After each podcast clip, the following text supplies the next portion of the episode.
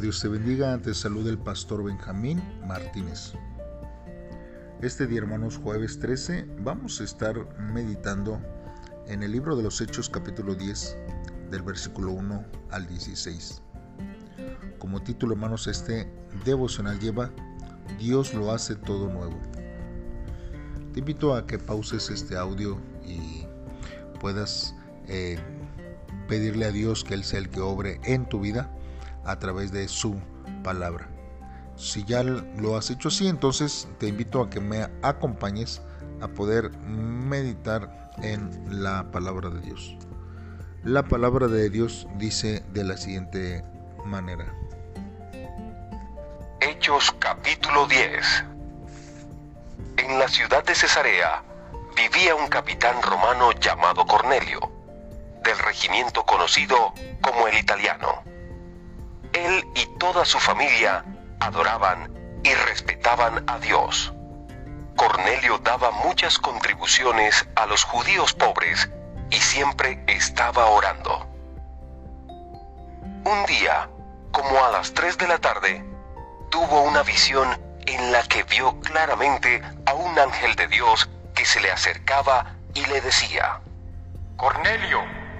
Cornelio lo miró fijamente y todo asustado le dijo, ¿Qué quieres, Señor? El ángel le dijo, Dios ha escuchado tus oraciones y ha tenido en cuenta tus contribuciones a los pobres. Envía ahora algunos hombres a Jope para que traigan a un hombre llamado Simón, al que le dicen Pedro. Se hospeda en una casa junto al mar, que es de un curtidor que también se llama Simón. Cuando el ángel se fue, Cornelio llamó a dos de sus siervos y a un soldado.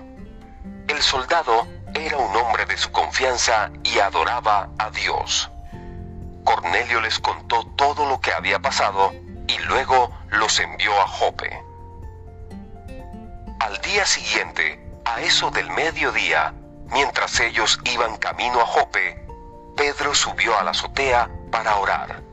Tenía hambre y quería comer pero mientras le estaban preparando la comida, tuvo una visión. Vio que el cielo se abría y bajaba algo parecido a una sábana muy grande sostenida de las cuatro puntas. Dentro de la sábana había toda clase de animales, incluso reptiles y aves. Entonces una voz le dijo, Pedro, levántate, mata y come. Pedro respondió, Yo no haría eso, Señor. Nunca he comido nada prohibido o impuro. Pero la voz volvió a decirle, No llames prohibido a lo que Dios ha purificado. Esto sucedió tres veces y de inmediato todo subió otra vez al cielo. Pedro se preguntaba qué quería decir la visión.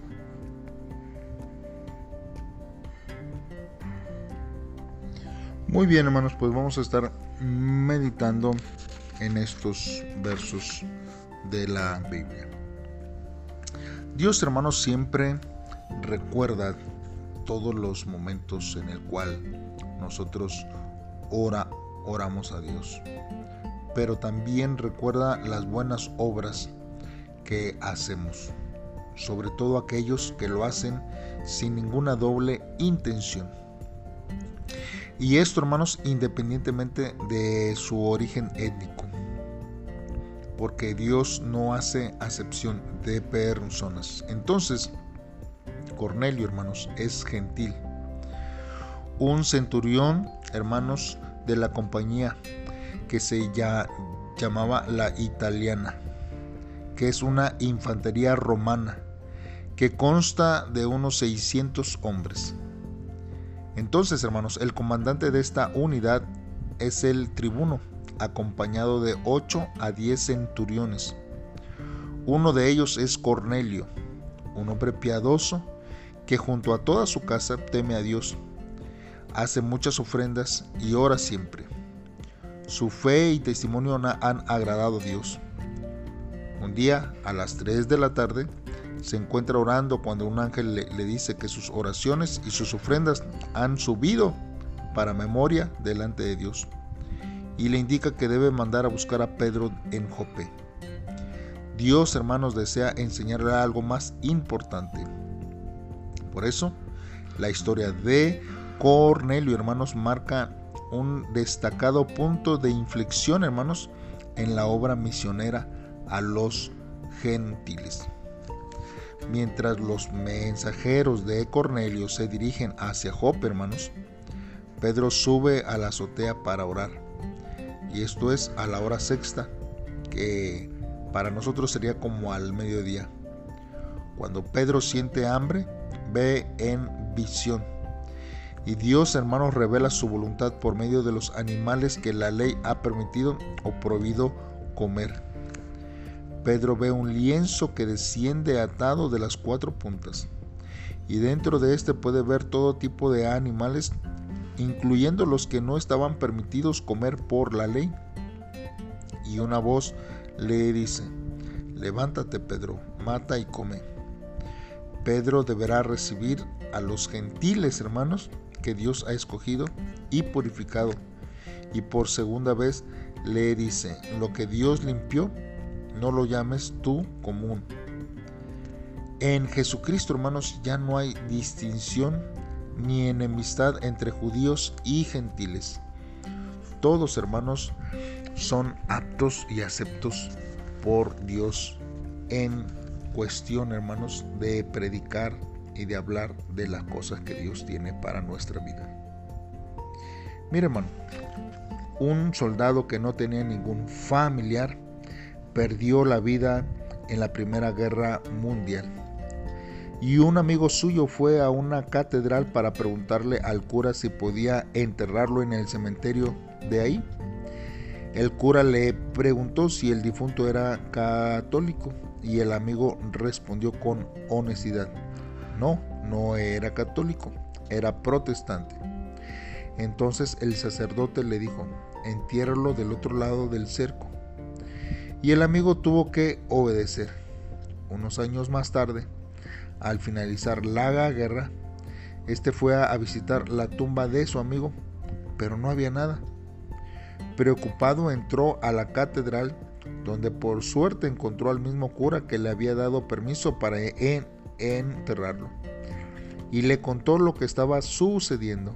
Entonces el cura lo sorprendió con su respuesta.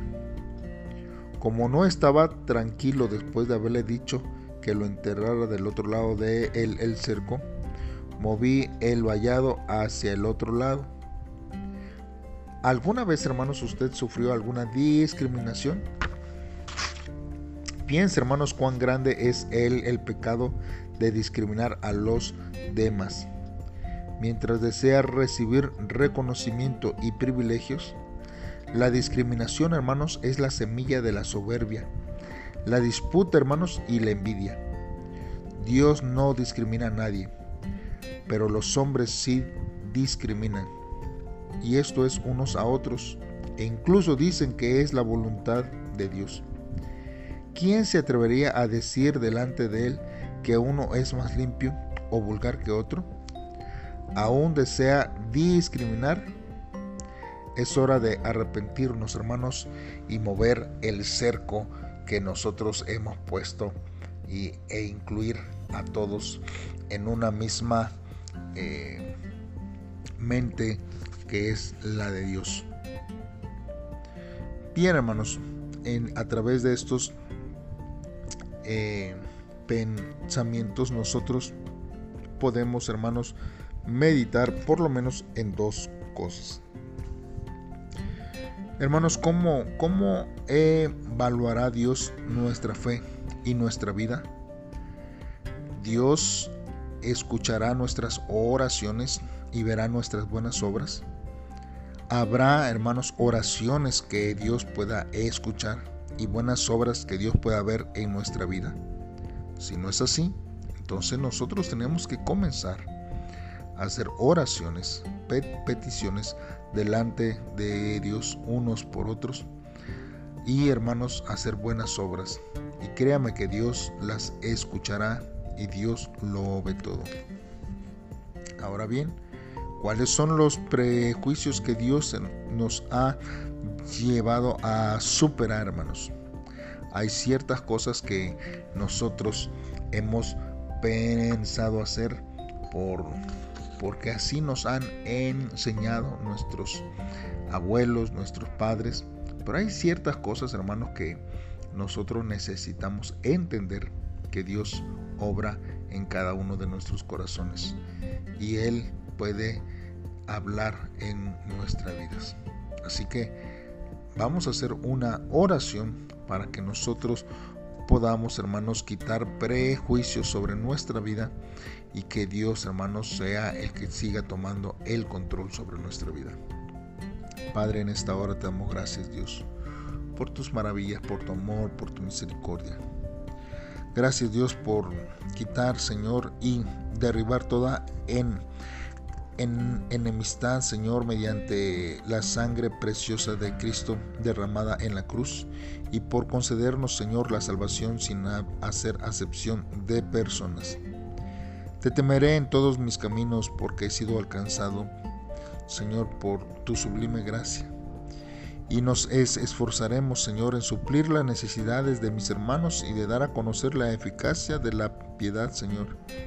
Ayúdame a obedecerte, Señor, en todo tiempo. Tú sabes, Dios, que nosotros lo hacemos con todo nuestro corazón, Padre. En el nombre de Cristo Jesús te lo pedimos, Dios. Amén. Muy bien hermano, pues en este tiempo eh, te invitamos a que nos acompañes mañana en un devocional más que seguramente será también de bendición para tu vida. Saludos y bendiciones.